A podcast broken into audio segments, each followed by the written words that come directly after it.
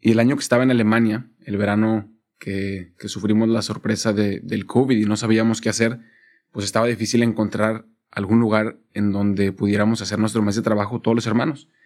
Y yo conocía un proyecto en México que pues, tenía varias áreas de, de desarrollo, de proyectos por hacer, un camino de peregrinación por el desierto y diferentes cosas por construir. Y aunque estábamos en Alemania, pues le dije algún día bromeando al padre, le dije, mire padre, si no sabe y no tenemos opciones para nuestro mes de trabajo, pues siempre está la opción de, volar y yo puedo conseguir algún, algún trabajo por hacer en este proyecto en México. Y ya, pues obviamente se ríe, ¿no? Y me dice, mira hermano, eso no va a pasar, pero nunca. Y total, entre broma y broma, alguien de este proyecto en México escuchó el rumor de que los novicios de Alemania estaban considerando la opción de hacer el mes de trabajo en ese lugar. Y entonces le escribieron una carta al instructor de allá de Alemania explicándoles todas las posibilidades que podíamos hacer en el proyecto y podíamos trabajar aquí y allá y podríamos eh, trabajar durante todo el verano abriendo el camino a este nuevo proyecto de peregrinación que le querían llamar el Camino de San José. Y entonces le llega la carta al padre y me dice, hermano, ¿qué es esto? Yo le dije que no íbamos a ir allá. Le dije, padre, perdón, no sé, yo no sabía que le iban a escribir. no sabía que se lo habían tomado tan en serio. Y entonces, pues obviamente vimos que era imposible, no era, no era lógico volar de Alemania a México. Además que iba a ser imposible volar por la pandemia, pues no íbamos a ir a México los novicios de Alemania a nuestro mes de trabajo, ¿no?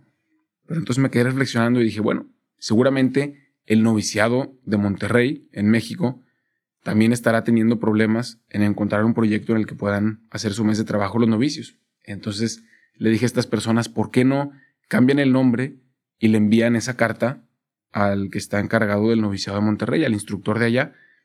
Y entonces lo hicieron y el padre recibió la carta y le encantó el proyecto. Y entonces los hermanos con los que yo entré al noviciado, que seguían ahí en Monterrey, fueron todo el mes a trabajar en este gran proyecto y abrir camino a lo que se llamaría el Camino de San José, una vía de peregrinación, de reflexión en el desierto, inspirada en la persona de San José. Y luego dio la casualidad o la diosidencia de que justamente el año después, este año, el Papa Francisco anunció el año de San José. ¿Piensas que ser cristiano significa dejar de ser feliz o dejar de disfrutar todas las cosas buenas que te ofrece la vida? La verdad, hace poco yo también pensaba lo mismo, pero en esta temporada te lanzo el reto y camino contigo en la búsqueda de otra respuesta. Escucharás testimonios de historias de gente como tú, que ha intentado encontrar esa respuesta y que a través de este camino ha logrado también encontrar su verdadera identidad, el sentido de su vida, su misión, su razón de ser, y de esta manera podrás tú también redescubrir la grandeza de la vida, la grandeza de ser cristiano la grandeza de ser humano, pues Dios mismo quiso ser humano. Pues de esa experiencia aprendí también que hay que soñar y que incluso cuando soñamos en cosas que parecen broma, a veces se hacen realidad y que hay que saber soñar.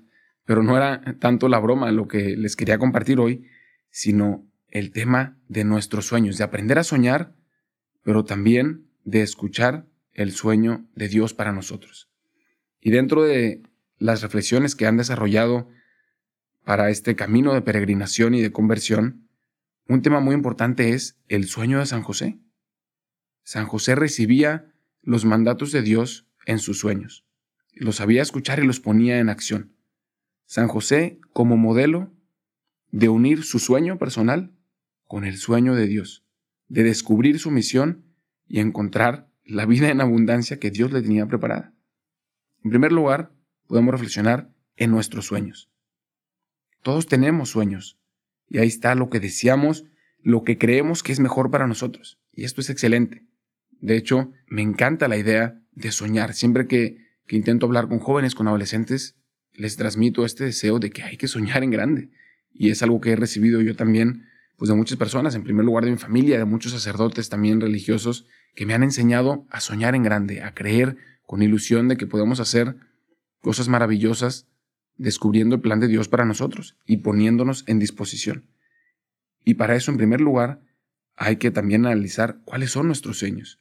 Yo te pregunto a ti ahora, ¿cuáles son tus sueños? ¿Cuáles son tus deseos? ¿Alguna vez das el tiempo a preguntarte, a analizar, a soñar en grande qué quieres hacer con tu vida. Y en segundo lugar está que Dios también tiene un sueño. Dios tiene un sueño para ti, un plan, una misión, lo que Él cree que es lo mejor para ti, lo que Él cree que es lo mejor para nosotros. Y este sueño de Dios existe. Y en tercer lugar, la pregunta es si podemos poner estos dos sueños juntos. Si es posible unir mi sueño, mis deseos, lo que yo creo que es lo mejor para mí, y el deseo y el sueño que Dios tiene para mi vida. Muchas veces pensamos que son dos cosas separadas y que nunca van a poder unirse. Muchas veces experimentamos eso, que Dios quiere para nosotros cosas que nosotros no queremos, o que las cosas que nosotros soñamos parece que no son buenas o que no es lo que Dios quiere. Y entonces otra pregunta es si platico con Dios de mis sueños y de mis planes. ¿Cuántas veces en tus momentos de oración te has puesto a platicarle a Dios como si fuera un Padre cercano, que es lo que realmente es para nosotros, como si fuera un amigo Jesucristo, que es lo que realmente quiere ser para nosotros?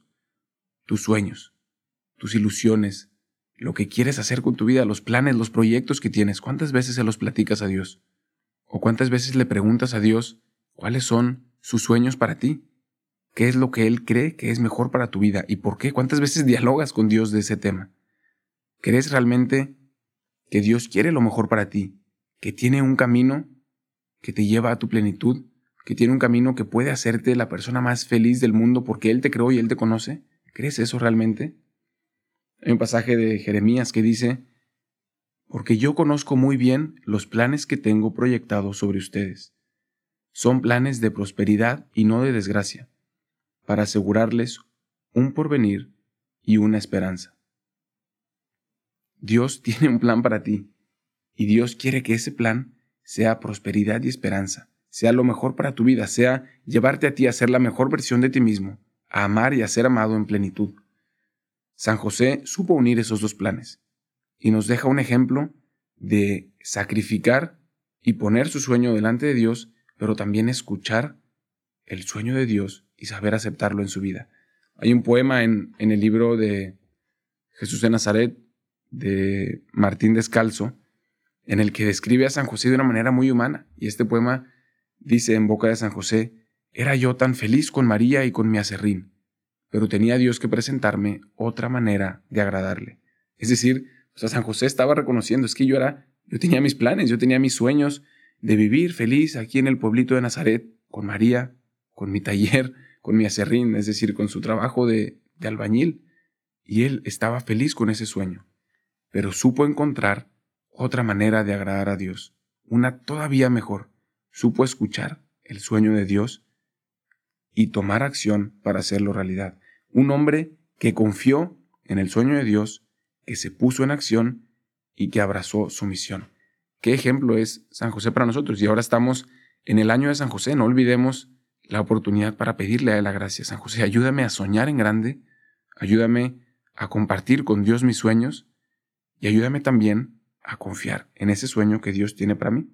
Y entonces les dejo aquí también, para terminar, un par de, de preguntas de reflexión, para que tomes la que más resuene con tu corazón y realmente vayas a hacer algo de oración esta semana para aprender a soñar en grande y también a escuchar los sueños que Dios tiene para ti que son todavía más grandes. En primer lugar, te pregunto, ¿sabes cuál es el sueño de Dios para tu vida? ¿Alguna vez te has preguntado o a veces te sientes confundido porque no sabes qué es lo que Dios quiere para ti?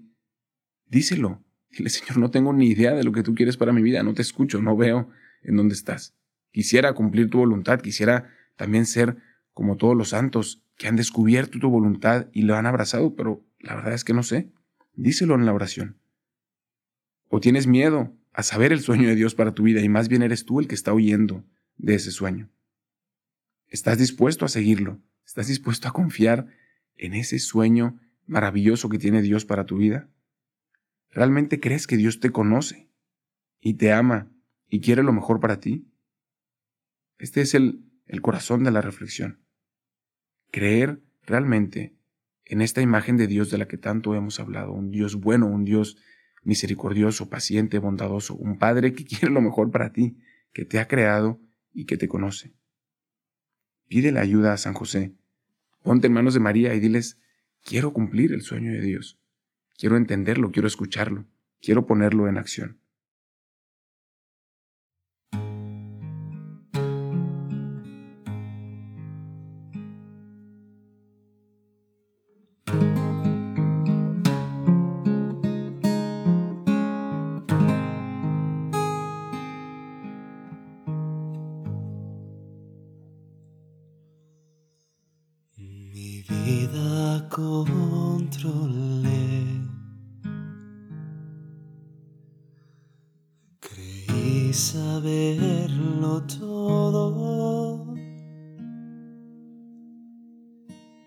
Así seguía mi corazón, mas él me trajo aquí.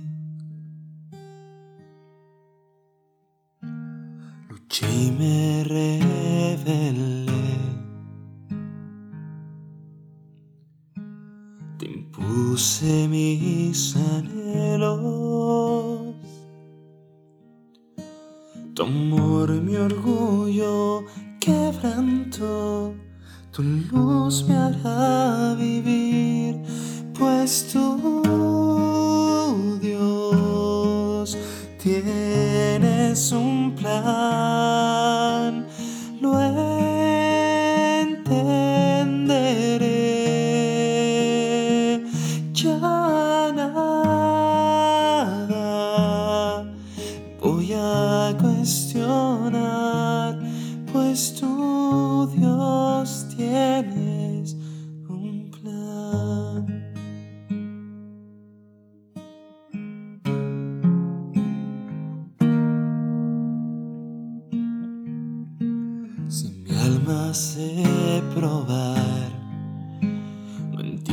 Los motivos. Tal vez si aprendo la lección, vendrá la madurez. La meta hay que alcanzar. Con fe será sencillo Quiero hacer lo que es mejor, tengo que creer, pues tú,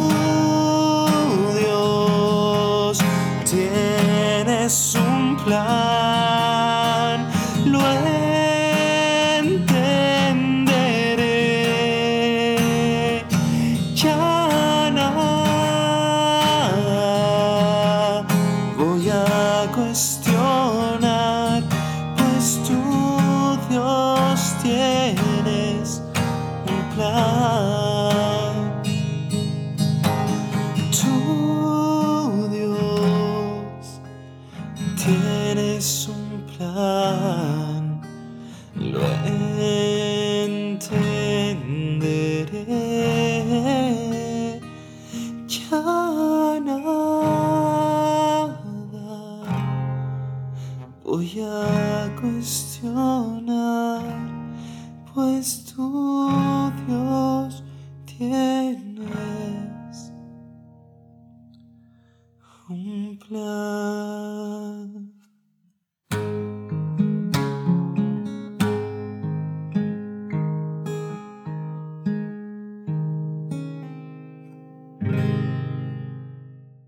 No queremos teoría, la verdad. Buscamos experiencias por eso en este podcast te ayudamos a llevarte a Dios a donde vayas y hacer de cada día una experiencia de Dios. Búscanos en Instagram como Dios en Experiencias. Compártenos tus comentarios, haznos preguntas en Dios en Experiencias.